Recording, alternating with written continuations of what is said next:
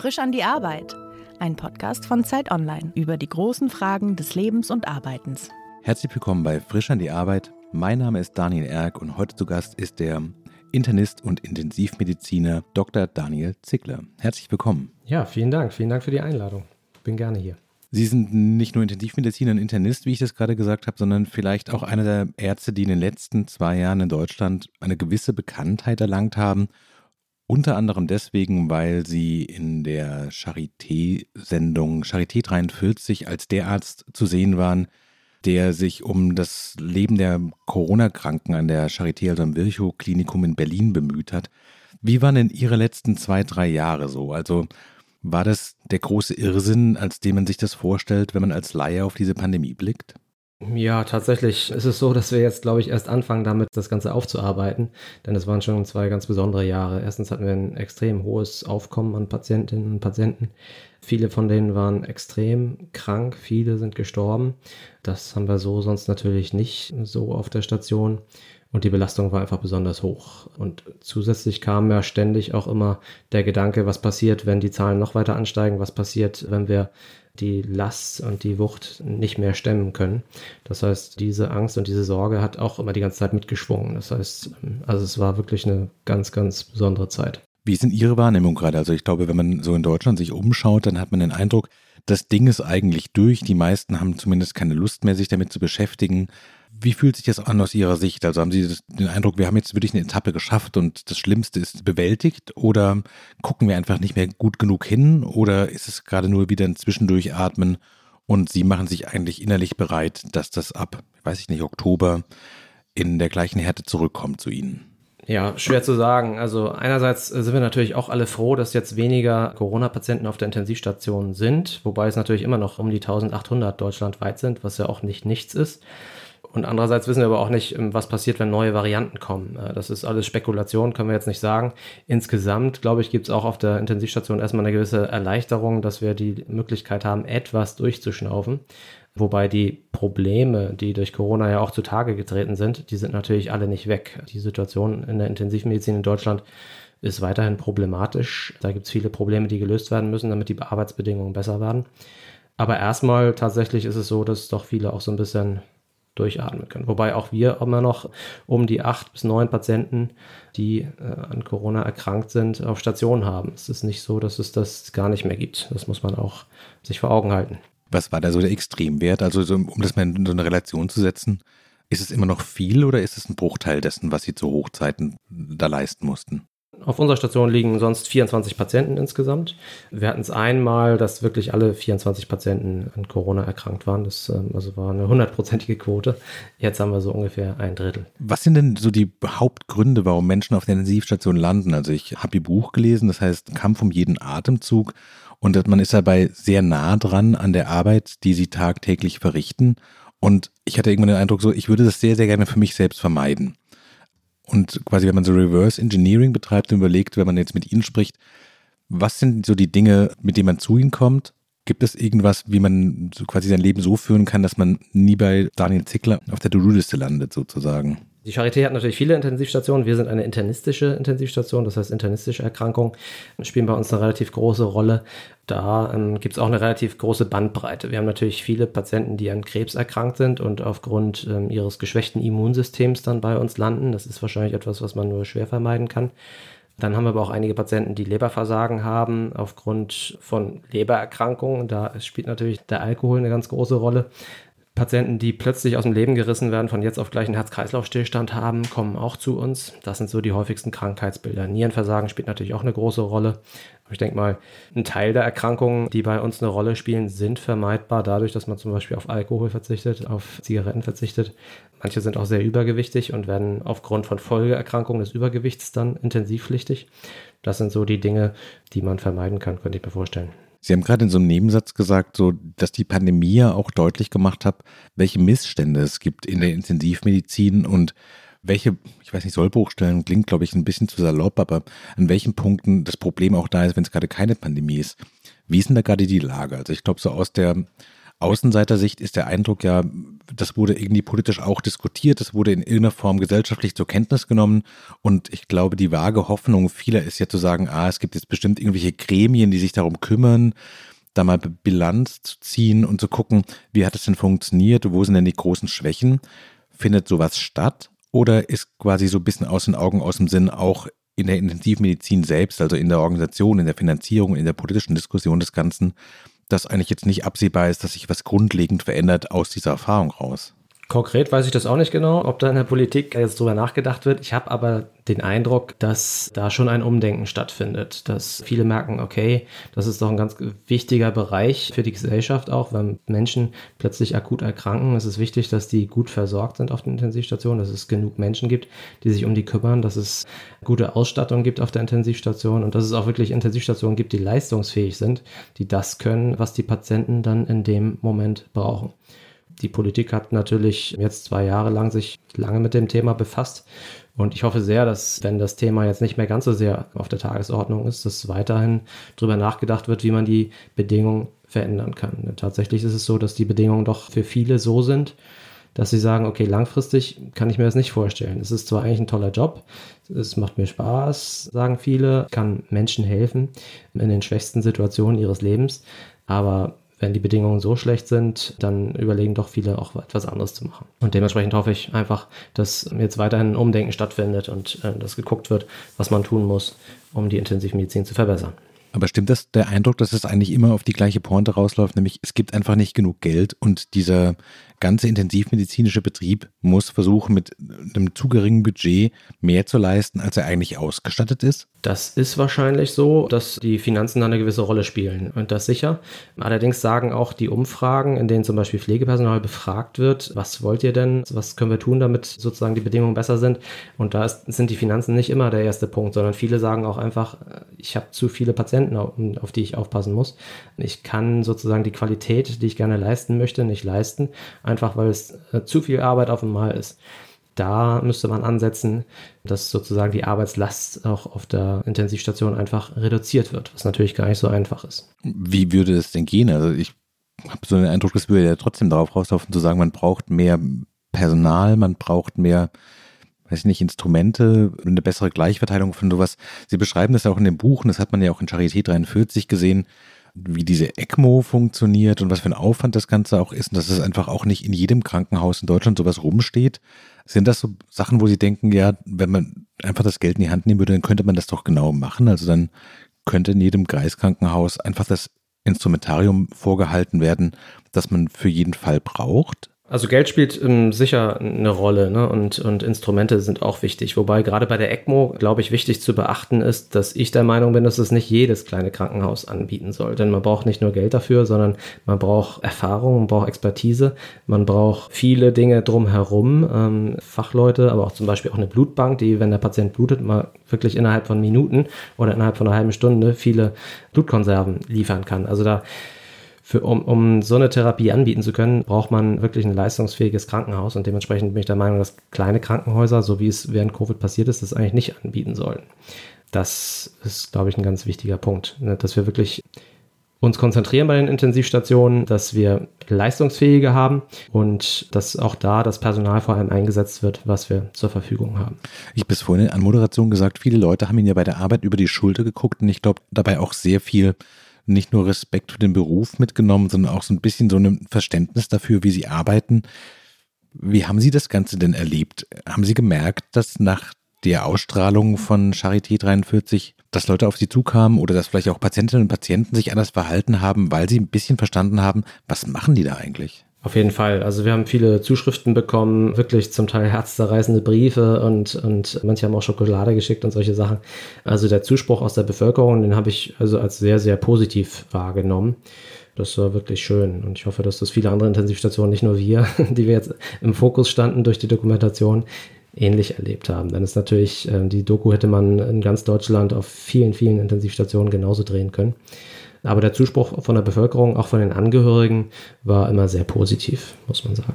Wie lief es denn konkret ab? Also ich stelle mir das quasi als doppelten Wahnsinn vor. Einerseits eine Intensivstation beruflich vor sich stehen zu haben, zu wissen, hier sind Menschen, die ringen wortwörtlich um ihr Leben und gleichzeitig steht so ein Filmteam rum, die Abläufe überhaupt nicht kennen, die überhaupt nicht wissen, was sie da machen und dann muss man ja auch noch entscheiden, so was, was filmen die denn jetzt und wo können die mit hin und was nicht. Wie haben Sie das erlebt? War das konstruktiv? War das belastend, aber notwendig? Also als zuerst die Rede davon war, war ich auch zuerst skeptisch, ob man eine Intensivstation so weiter unproblematisch betreiben kann, wenn da ständig jemand rumhopst und tolle Bilder drehen will. Tatsächlich war es aber so, Karl Giersdorfer ist ein absoluter Profi einerseits und andererseits ein super lieber Kerl, der innerhalb von wenigen Tagen wirklich zum Inventar auf unserer Station gehörte und also sich super integriert hat.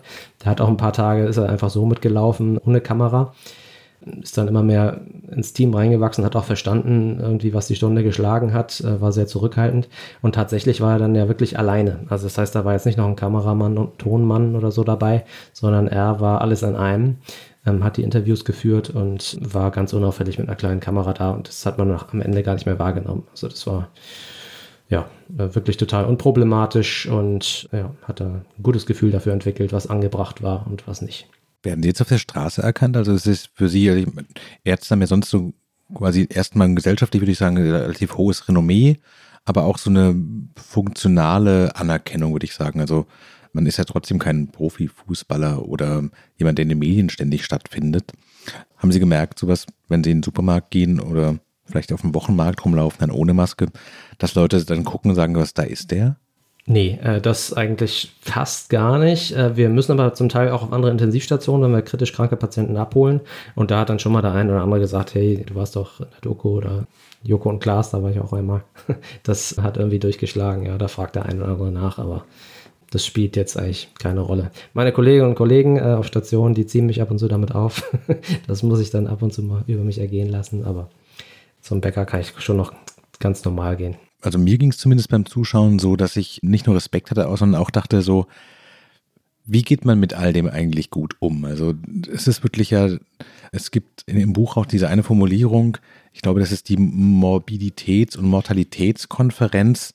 Da habe ich sehr geschluckt, weil ich dachte, das ist ja genau das, was man mit dem Arbeitsvertrag eigentlich unterschreibt, nämlich die Bereitschaft, sich mit Tod in jeder Form, jeden Tag und zu jeder Stunde zu konfrontieren, auseinanderzusetzen und diesen Kampf, wie Sie es im Buchtitel nennen, aufzunehmen. Und dazu den Kampf aufzunehmen gehört aber auch, dass man ihn verliert. Wie ist es denn für Sie? Wie verarbeiten Sie das denn, das Ganze denn? Also ich glaube, das muss man trennen, einmal in Corona und nicht Corona. Also bei nicht Corona ist es, glaube ich, normal, dass es, äh, dass auch mal jemand stirbt. Das ist, wenn jemand krebskrank ist und am, im Endstadium seiner Erkrankung ist und dann zum Beispiel eine Blutvergiftung hat, dass er dann stirbt. Das passiert. Damit müssen wir umgehen. Auch das ist manchmal sehr traurig, gerade wenn es vor allem junge Patientinnen und Patienten trifft. Manchmal auch äh, Patienten, wo sich das gar nicht angekündigt hat. Das ist schwierig, aber da arbeiten wir, glaube ich, jeden Fall einzeln auf. Dazu werden wir auch angehalten, um zu gucken, hätte man da was anders machen können. Zusätzlich haben wir auch eine Psychologin auf Station, die da mit Angehörigen spricht, aber auch ganz feine Antennen hat dafür, dass, wenn es für uns eine zu große Belastung darstellt, auch mit uns nochmal ins Gespräch zu gehen. Das ist sozusagen die normale Situation. Dann war es aber zur Hochphase von Corona ja so, dass unglaublich viele Menschen gestorben sind, auch junge Patienten, zum Teil schwangere Patienten. Das ist natürlich eine extreme Belastung. Einerseits, weil es einfach äh, Menschen trifft, die kaum Vorerkrankungen hatten, von jetzt auf gleich intensivpflichtig werden und dann sterben. Auch zum Beispiel zum Teil nicht die Möglichkeit hatten, sich zu verabschieden von ihren Angehörigen. Und das hinterlässt dann auch bei intensivmedizinischen Profis, wie wir es sind, sage ich mal, doch auch Spuren. Einerseits deshalb, weil es für uns ein großes, eine große Belastung darstellt. Andererseits aber auch deswegen, weil wir merken, okay, wir geben hier alles, wir, wir arbeiten im Akkord und trotzdem sterben so viele. Ja, dass da stellt man sich auch die Sinnfrage, ergibt es überhaupt Sinn, was wir hier machen, wenn, wenn so viele sterben? Und da ist es, glaube ich, ganz wichtig, dass man sich auch an den Erfolgen freut, wenn mal jemand in die Reha geht, äh, wenn es jemand geschafft hat. Das ist unglaublich wichtig. Also, aber äh, das Sterben war schon dahingehend problematisch auch für uns, weil wir uns gefragt haben, ergibt es eigentlich Sinn, was wir machen? Ist es denn immer noch so, dass Sie, weil Sie gerade sagten, sowas, es kommen sehr viele junge Patientinnen und Patienten, es kommen, es sterben auch Schwangere, es geht quasi von jetzt auf gleich. Man hat den Eindruck, also mein Eindruck ist zumindest sowas, ja, vor eineinhalb Jahren war ich mir darüber schon im Klaren, dass es so eine schlimme Zeit ist. Und jetzt ist es auch durch die weltpolitische Lage, glaube ich, ein bisschen aus den Augen so verschwunden. Läuft das bei Ihnen genauso weiter oder hat sich die Krankheit auch verändert, dass Sie merken, so, das ist nicht mehr so? Nein, das hat sich schon verändert. Ne? Also das Dadurch, äh, dass die Impfung da ist, das hat, glaube ich, eine große Rolle gespielt. Zusätzlich muss man sagen, bei Omikron ist es aber so, dass vor allem Patienten getroffen werden, die ein geschwächtes Immunsystem haben. Entweder die schon älter sind oder die transplantiert sind und deswegen ein abgeschwächtes Immunsystem haben oder die eine Krebserkrankung haben. Ähm, das ist nach meinem persönlichen Eindruck äh, schon so, dass vor allem die Immungeschwächten trifft. Was natürlich auch schlimm ist. Da müssen wir auch schauen als Gesellschaft. Legen wir es jetzt zu den Akten und sagen, okay, das ist halt so, dass die Immungeschwächten da ein Problem haben. Oder passen wir weiter auf? Das muss, glaube ich, auch irgendwie diskutiert werden. Ich merke das gerade auch jetzt im Gespräch ganz gut. Wir reden eben über Krankheit und Tod. Was sind denn für Sie die Tage, wo Sie aus der Intensivmedizin rausgehen und sagen, sowas, ich weiß nicht, das hat richtig Spaß gemacht, das war jetzt ein richtig super Tag. Gibt es die? Auf jeden Fall. Ne? Und das ist ja auch der Grund, warum wir Intensivmedizin machen. Es hat sehr viele positive Aspekte. Wir können helfen, wie Menschen, die einen Herz-Kreislauf-Stillstand hatten, plötzlich wieder einen Kreislauf haben. Also das ist einfach eine tolle Erfahrung. Manchmal kommen Patienten vorbei, die in der Reha waren und sich nochmal bedanken wollen, dass es ihnen jetzt wieder so gut geht. Also wir haben durchaus positive Erlebnisse auch und machen da tolle Erfahrungen. Deswegen ist es auch ein toller Job, für den ich gerne werben möchte. Denn ähm, es hat sehr, sehr viele positive Aspekte. Man kann sich mit seltenen Krankheiten befassen und lernt eigentlich ständig was dazu und hat eben auch Freude dabei, Menschen in ihren schwächsten Situationen im Leben zu helfen. Dementsprechend mache ich den Job sehr gerne und auf jeden Fall gibt es Tage, wo ich nach Hause gehe und sage, Mensch, das hat richtig Spaß gemacht oder das war, das war toll. Welche sind die besseren Tage? Die Tage, in denen viel zu tun ist der Tag schnell vorbeigeht und vielleicht auch mal was passiert, was nicht zur Routine gehört? Oder ist es eigentlich so, dass Sie sagen können, ein Tag, der gemächlich vorangeht, nichts Schlimmes passiert, vielleicht sogar niemand stirbt, das ist der gute Tag? Aber ich glaube, alle, die in die Intensivmedizin gegangen sind, die mögen auch ganz gern so ein bisschen Action. Das heißt, so Notfälle, die man gut gemanagt hat, die man gut gehandelt hat, wo das Team gut zusammengearbeitet hat, wo man vielleicht auch jüngeren Kollegen ein bisschen was beibringen konnte, wo wirklich lehrreiche Fälle dabei waren, macht mir wahrscheinlich ein bisschen mehr Spaß. Allerdings gibt es natürlich auch die Tage, wo dann so viel zu tun ist, dass man wirklich gar nicht mehr weiß, wo man anfangen soll.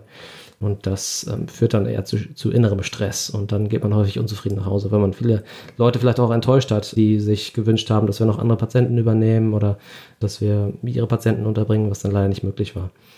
Das ist ein Mischbild. Wie ist es denn für Sie? Also wir schreiben das hier in dem Buch auch an einer Stelle. Manchmal reicht es ja schon, wenn man sich mit dem Notarztwagen verfährt und dadurch einfach wertvolle Zeit verloren geht.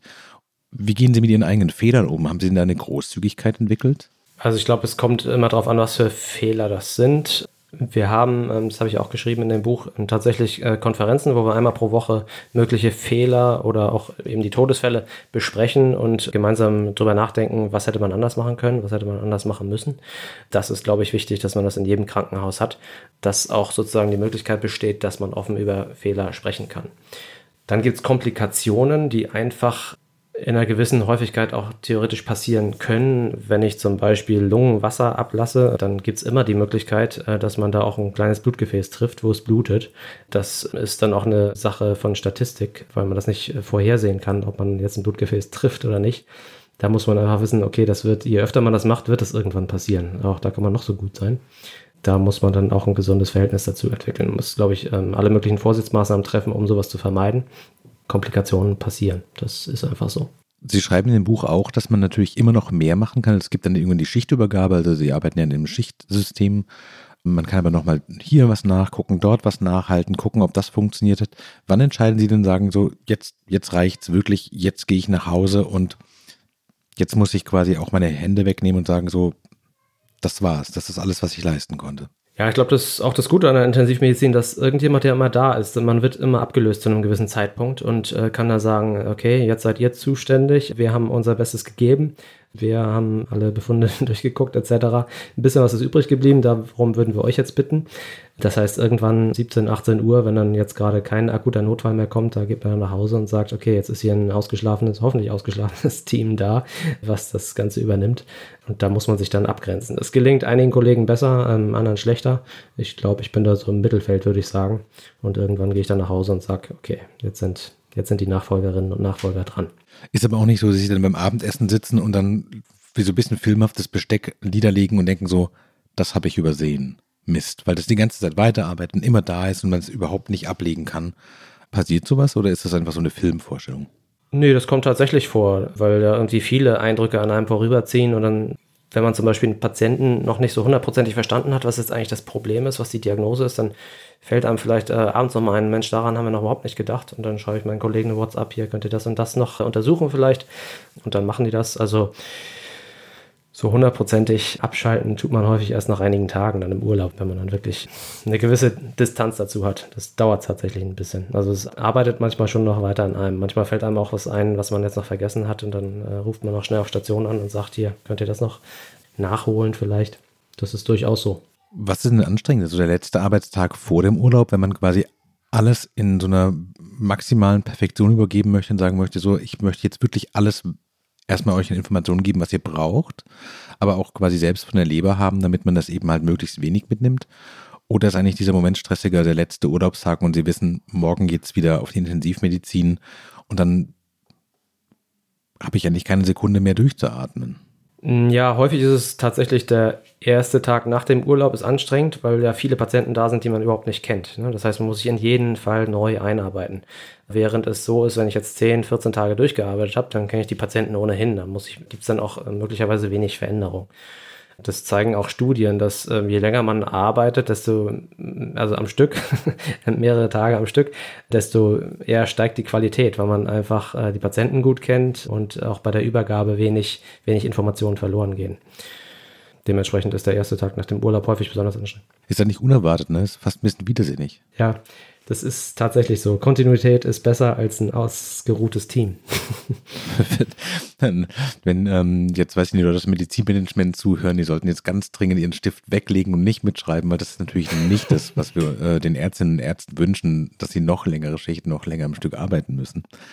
Sie haben sich ja irgendwann dafür entschieden, das beruflich zu machen. Haben sich Ihre Hoffnungen und Wünsche, die Sie an diese Tätigkeit hatten, haben die sich denn erfüllt? Zu großen Teilen eigentlich schon. Denn es macht mir einfach Freude, mit Menschen zu arbeiten, sowohl mit Patienten und Patienten, aber auch mit den Angehörigen, die in der Intensivmedizin eine ganz große Rolle spielen. Aber eben auch mit dem Team, mit, mit jüngeren Ärzten, äh, mit dem Pflegepersonal, macht einfach unglaublich viel Freude. Aber manchmal gibt es halt diese Belastungssituationen und die sind einfach dadurch, dass äh, viele durch Corona die Intensivmedizin auch verlassen haben oder manche zumindest, wird das gefühlt ein bisschen mehr. Und da müssen wir, glaube ich, alle dran arbeiten, dass nicht noch mehr Leute die Intensivmedizin verlassen, sondern dass die irgendwie dieses Gesamtpaket auch irgendwie als lebenswert betrachten und sagen, okay, obwohl das eine große Last ist, bin ich gerne bereit, das in meinem Leben irgendwie zu machen, weil es einem auch Freude gibt. Sie haben gerade gesagt, Sie arbeiten gerne mit Menschen. Ich hatte gerade so den Gedanken, ist das eigentlich der ganze Mensch, mit dem Sie arbeiten oder arbeiten Sie in dem Moment eigentlich konkreterweise vor allen Dingen mit dem Körper? Wie ist das in Ihrer eigenen Wahrnehmung? Ja, viele schlafen natürlich tief und fest, auch über mehrere Wochen und Monate, sodass man mit dem Patienten dann, ja, dann tatsächlich mehr mit dem Körper arbeitet. Aber wir wissen natürlich, das ist ein Mensch und wir versuchen auch die Eigenschaften des Patienten irgendwie zu berücksichtigen. Eine Pflegekraft zum Beispiel von uns hat sich jetzt dafür stark gemacht, dass wir an jeder Wand, an jedem Fenster auch so einen Zettel haben, wo drauf steht, was der Patient gerne mag, was er gerne getrunken, gegessen hat, was er für Hobbys hat. Und das hilft uns enorm, wirklich auch eine persönliche Beziehung zu den Patienten zu haben, obwohl er gar nicht wach ist. Und da fragen wir dann die Angehörigen, was er so für Hobbys hat. Das, das ist, glaube ich, ganz wichtig, dass man den Patienten weiter als Ganzes betrachtet und nicht nur als Körper. Würden Sie sagen, dass Sie mit der Intensivmedizin nicht nur Ihren Beruf gefunden haben, sondern auch Ihre Berufung? Ja, eigentlich schon. Also für mich ist es auf jeden Fall eine Berufung. Ich mache das total gerne. Wir können den Menschen, den Patienten, Patienten, aber auch den Angehörigen sehr dienen durch das, was wir machen. Und das macht mir sehr viel Freude. Und ich glaube tatsächlich, es ist meine Berufung, ja. Also trotz Tod und Sterben einerseits und trotz der schwierigen finanziellen politischen Rahmenbedingungen andererseits haben Sie nicht so diesen Moment, wo Sie denken, ah, warum habe ich eigentlich nicht Jura studiert? Nee, eigentlich nicht. Also das heißt nicht, dass alles gut ist in der Intensivmedizin, ganz sicher nicht. Also es muss vieles besser werden. Aber die Tätigkeit an sich macht mir unglaublich viel Freude und das ist meine Berufung. Wenn Sie diese Möglichkeit hätten, ich weiß nicht, da kommt diese kleine Fee auf Ihre Schulter und gibt Ihnen so drei Wünsche, was würden Sie sich für Ihren Beruf wünschen? Also einerseits glaube ich, tatsächlich muss die Arbeitsbelastung auf der Intensivstation reduziert werden. Sonst äh, sagen viele, okay, ich äh, halte den Druck nicht mehr aus, ich gehe weg. Und das ist halt extrem schwierig, denn die Patienten sind ja da, die müssen versorgt werden und andererseits haben wir nicht so viel Personal. Trotzdem müssen wir aber irgendwie gucken, wie können wir es hinkriegen, dass so und so viele Pflegekräfte nur so und so viele Patienten betreuen. Da gibt es jetzt auch erste Überlegungen und auch feste Beschlüsse in manchen Tarifverträgen, in manchen Universitätsklinika, dass die sagen, okay, eine Pflegekraft muss jetzt nur noch zwei Patienten oder sogar manchmal weniger versorgen. Und wenn das nicht eingehalten werden kann, dann kriegen die eine Form von Kompensation. Ich glaube tatsächlich, das ist eine Möglichkeit. Auf jeden Fall muss das ausgelotet werden, wie wir die Zufriedenheit bei Intensivkräften wieder steigern können. Denn die wollen am Ende gute Arbeit abliefern, die sind bereit, große Opfer einzugehen und zu bringen, aber die wollen gute Arbeit abliefern. Was die nicht wollen, ist husch husch, schnell hier vier, fünf, sechs Patienten mal eben versorgen. Das wollen die nicht, denn das trägt zur Unzufriedenheit bei. Also das braucht man sicher. Ich glaube, der Kostendruck muss auch auf die Agenda. Tatsächlich ist es ja so, dass wir eigentlich viele Patienten versorgen müssen, um effektiv zu sein. Wenn wir also ein, zwei, drei leere Intensivbetten haben, dann sind wir nicht effizient. damit verdient man kein Geld, ja, wenn man so will. So ist das System. Und tatsächlich brauchen wir irgendwie ein System, wo auch leere Intensivbetten, wo wir also viel Leistung, Personal, Geräte, Strukturen und Ressourcen vorhalten für Notfälle, dass das auch irgendwie honoriert werden muss. Momentan ist es so, das wäre also nicht sinnvoll, es ist nicht effizient, ein leeres Intensivbett zu haben. Aus gesellschaftlicher Sicht, glaube ich, ist es sehr vernünftig, ein leeres Intensivbett zu haben, denn damit sind wir auf äh, Notfälle vorbereitet. Das ist auch so ein Punkt, äh, wo man irgendwie ran muss. Dann glaube ich auch, dass wir am Ende weniger Intensivstationen brauchen als mehr. Das ist zwar erstmal kontraintuitiv, weil wir eigentlich sagen, wir wollen die Versorgung verbessern. Tatsächlich ist es aber so, glaube ich, dass wir wenige leistungsfähige Intensivstationen brauchen und nicht so viele, sag ich mal, kleine, wo man viele Sachen dann nicht anbieten kann. Manchmal, das, das sind alles super äh, Leute, die da arbeiten, tolle Ärzte, tolle Pflegekräfte, aber die einzusetzen auf einer Intensivstation, wo zum Beispiel keine Dialyse, also keine Blutwäsche angeboten werden kann, ist für den Patienten jetzt nicht so sonderlich sinnvoll. Ne? Also der Patient, glaube ich, soll auf eine Intensivstation kommen, wo so gut wie alles möglich ist. Ein weiterer Faktor ist, dass wir unbedingt auch auf allen Intensivstationen psychologische Unterstützung brauchen. Kurz vor der Pandemie haben wir auf unserer Intensivstation auch eine Psychologin bekommen, was enorm geholfen hat bei der Bewältigung äh, und bei der Verarbeitung, bei der Aufarbeitung aller möglicher Traumata. Das kann ich nur jedem, der auf einer Intensivstation arbeitet, raten, dass man sich dafür einsetzt, auch eine Psychologin oder einen Psychologen zu bekommen. Denn das ist wirklich von ganz großem Vorteil. Wir haben gerade so über die, ich würde sagen, professionellen und ein bisschen politischen Rahmenbedingungen gesprochen. Wie ist es mit den Angehörigen und den Patientinnen und Patienten? Wenn Sie denen jetzt, ich meine, uns hören ein paar Leute zu, wenn Sie denen was mitgeben könnten, was würden Sie sagen? So Punkt eins wahrscheinlich, machen Sie die Patientenverfügung, richtig? Genau, das hilft uns enorm. Einerseits eine Patientenverfügung, dass man sich so ein bisschen überlegt, okay, was will ich eigentlich im Falle eines Falles? Wenn ich wirklich, will ich leben um jeden Preis? Auch wenn es heißt, dass ich pflegebedürftig bin, dass ich alleine nicht das Bett verlassen kann, dass ich von Geräten abhängig bin, das ist ja okay. Das kann ja jeder selbst entscheiden. Aber es wäre, glaube ich, gut, wenn sich das jeder so ein bisschen überlegt. Insbesondere dann, wenn man älter ist, wenn man chronische Erkrankungen hat, wenn man häufiger im Krankenhaus landet, dann werden diese Fragen irgendwann kommen. Und da ist es manchmal für Angehörige sehr belastend, sich darüber den Kopf zerbrechen zu müssen oder dann wirklich zu entscheiden, hätte er das gewollt oder hätte er das nicht gewollt. Und wenn man sich da so ein bisschen Gedanken macht und diese auch mitteilt, seinem Partner, seinen Angehörigen, dann kann man da wirklich viel vorbeugen. Außerdem ist es extrem gut, wenn man mal jemanden benennt, der im Falle eines Falles entscheiden soll. Das ist fast noch wichtiger. Denn da müssen wir uns häufig auch den Kopf zerbrechen, wenn, gerade wenn es in der Familie unterschiedliche Meinungen gibt, auf wen sollen wir dann hören? die Ex-Frau oder auf den Bruder. das ist manchmal gar nicht so einfach. Wenn man da einen benennt, spart man sich viel Kopfzerbrechen.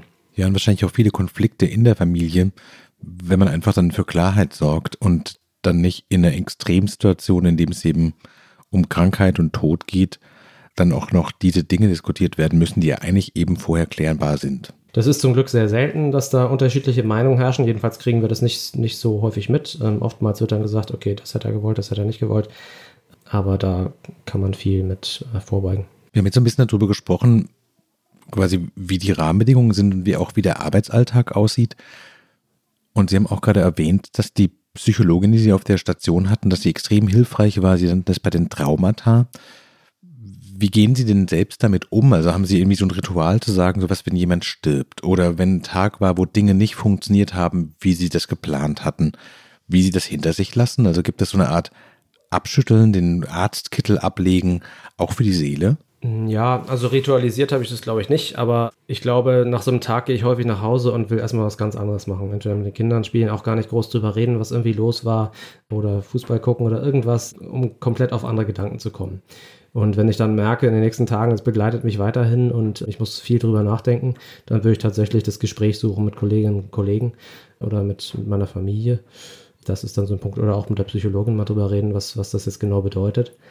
Aber in aller Regel würde ich erstmal versuchen, das komplett abzuschütteln und mal was ganz anderes zu machen, um irgendwie auf andere Gedanken zu kommen. Das hilft mir persönlich am meisten. Wenn Sie auf diese Arbeit, die ja mit viel Emotionen und auch viel Druck verbunden ist, gucken, würden Sie sagen, Sie sind für sich selbst ein guter Chef?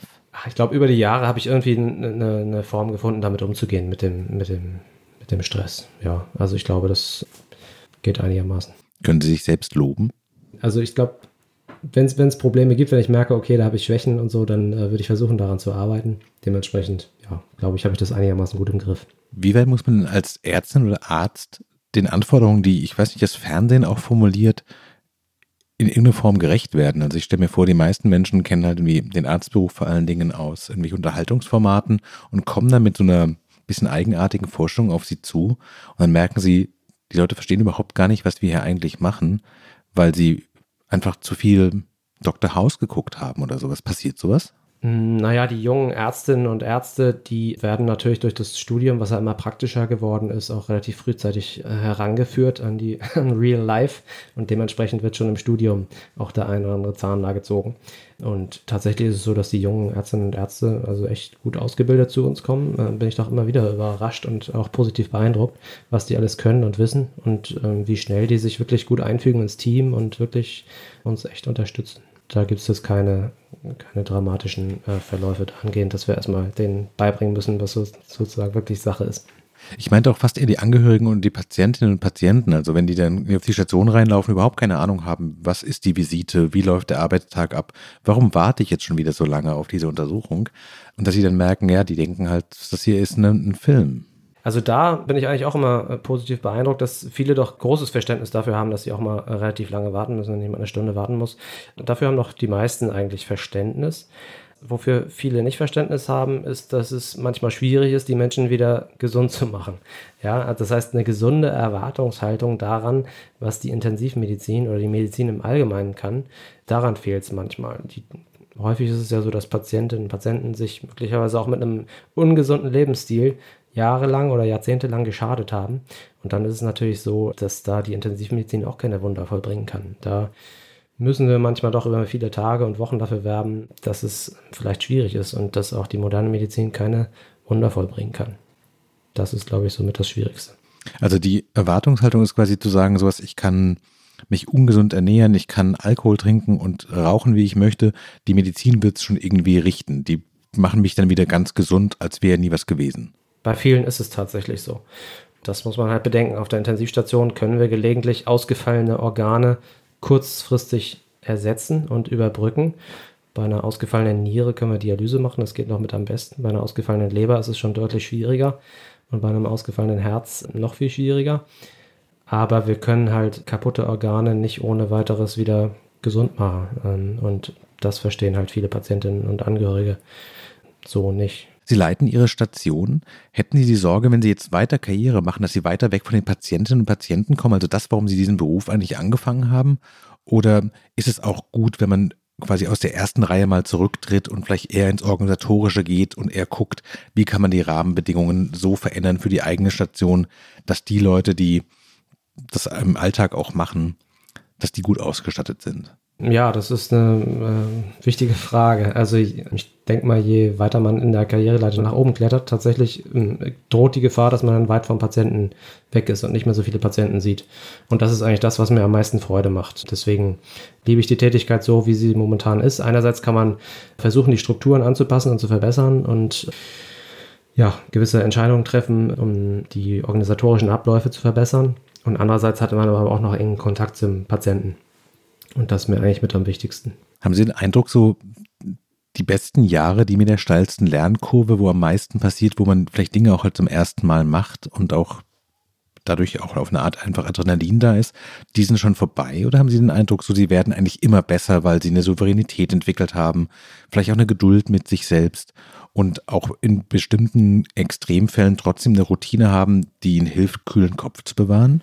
Auf jeden Fall letzteres. Also wir können immer noch unglaublich viel dazulernen. Einerseits medizinisch. Medizin ist so ein unfassbar großes Fach, wo man wirklich tagtäglich äh, dazulernen kann. Gerade an der Charité, wo wirklich so viele Expertinnen und Experten da sind, die man immer anrufen kann, die bereit sind, einem immer irgendwas zu erklären. Ähm, also da lerne ich wirklich jeden Tag ähm, viel dazu. Also einerseits, ähm, was die Medizin angeht, aber andererseits auch gerade bei den Abläufen, beim Teaching. Also da lerne ich jeden Tag noch ganz viel dazu. Da habe ich immer noch eine sehr, sehr steile Lernkurve. Also auch das macht sehr viel Spaß. Wenn unsere und Zuhörer jetzt sagen sowas, ja, wir haben das in den letzten zwei, drei Jahren ja auch mitbekommen, wie die Lage in den Krankenhäusern, speziell bei den intensiven medizinischen Stationen war. Und wir wollen uns nicht damit zufrieden zu geben, auf irgendwelchen Balkonen rumzustehen und zu klatschen. Aber was sollen wir denn jetzt als Wählerinnen und Wähler vielleicht auch machen oder als Bürgerinnen und Bürger? Wie kann man denn der Druck auf diesen Betrieb von außen ausüben, dass sich da tatsächlich was verbessert und verändert in dem Sinne, wie Sie das vorhin skizziert haben? Haben Sie da was, wo Sie sagen würde, ja, das würde uns total helfen? Schreiben Sie einen Bundestagsabgeordneten, wechseln Sie die Krankenkasse, keine Ahnung, was die entscheidenden Punkte sind. Was wäre das denn so? Ja, schwierig, wie glaube ich der einzelne Bürger da jetzt äh, Druck auf die Politik ausüben kann. Wahrscheinlich ist es wirklich nicht schlecht, wenn man mit seinem Abgeordneten spricht und sagt, hey, das ist uns wichtig, dass wir hier in unserem Ort, in unserem Dorf, in, unser, in unserem Kreis auch eine gute Intensivmedizin haben und eine gute Intensivstation und bitte kümmert euch darum. Das kann sicher jeder machen. Ansonsten ist es aber, glaube ich, auch gut, wenn jeder uns dadurch hilft, das, was ich vorhin gesagt habe, einerseits Patientenverfügung, Vorsorgevollmacht etc. hat, aber auch ein Organspendeausweis ist super, wenn das jeder mit sich trägt. Ähm, damit ist der Intensivmedizin auch sehr geholfen, wenn man da sich Gedanken gemacht hat, ähm, was im Falle eines Falles mit den eigenen Organen passieren soll. Das sind, glaube ich, so die Punkte, die man machen kann. Wir haben zum Anfang des Gesprächs darüber gesprochen, dass jetzt vielleicht auch der richtige Zeitpunkt wäre, auf diese Pandemie, toi toi toi, so sie uns denn zumindest etwas verlässt, zurückzugucken. Haben Sie denn für sich selbst so Lektionen mitgenommen, wo Sie sagen würden, so, das hätte ich vorher nicht gedacht, das habe ich so nicht kommen sehen und das möchte ich für mich auch als Lektion mitnehmen, weil das mir geholfen hat? Ja, also einerseits bin ich wirklich auch weiterhin beeindruckt darüber, was wir eigentlich zu leisten imstande sind. Dadurch, dass wirklich viel investiert wurde, viel Personal in die Intensivmedizin reingegeben wurde und, und viel unterstützt wurde, haben wir doch wirklich Dinge geschafft, von denen ich vorher nicht sie für möglich gehalten hätte. Und das zeigt einfach, dass wenn man sich wirklich diesem Problem widmet, dass man dann auch die Strukturen verbessern kann. Und das, glaube ich, ist schon so ein Punkt, den man mitnehmen kann das ist durchaus möglich, dass wenn man viel investiert, wir auch die Strukturen verbessern können. Und da sollten wir weiter daran arbeiten. Ich drücke die Daumen. Ganz herzlichen Dank für das tolle Gespräch. Sehr gerne. Vielen Dank. Das war frisch an die Arbeit heute mit dem Internisten und Intensivmediziner Dr. Daniel Zickler. Sein Buch Kampf um jeden Atemzug Intensivmedizin, Erlebnisse und Forderungen eines Insiders erscheint genau diese Woche. Ihnen, Herr Dr. Zickler, herzlichen Dank für Ihre Zeit. Ihnen, liebe Zuhörerinnen und Zuhörer, danke, dass Sie zugehört haben. Wenn Sie Fragen haben, schreiben Sie uns gerne eine Mail an frischandiarbeit.zeit.de. Ihnen, Herr Zickler, vielen Dank für das Gespräch.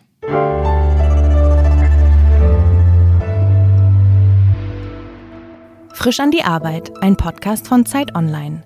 Konzipiert und moderiert von Leonie Seifert und Daniel Erck. Produziert von Maria Lorenz, poolartists.de.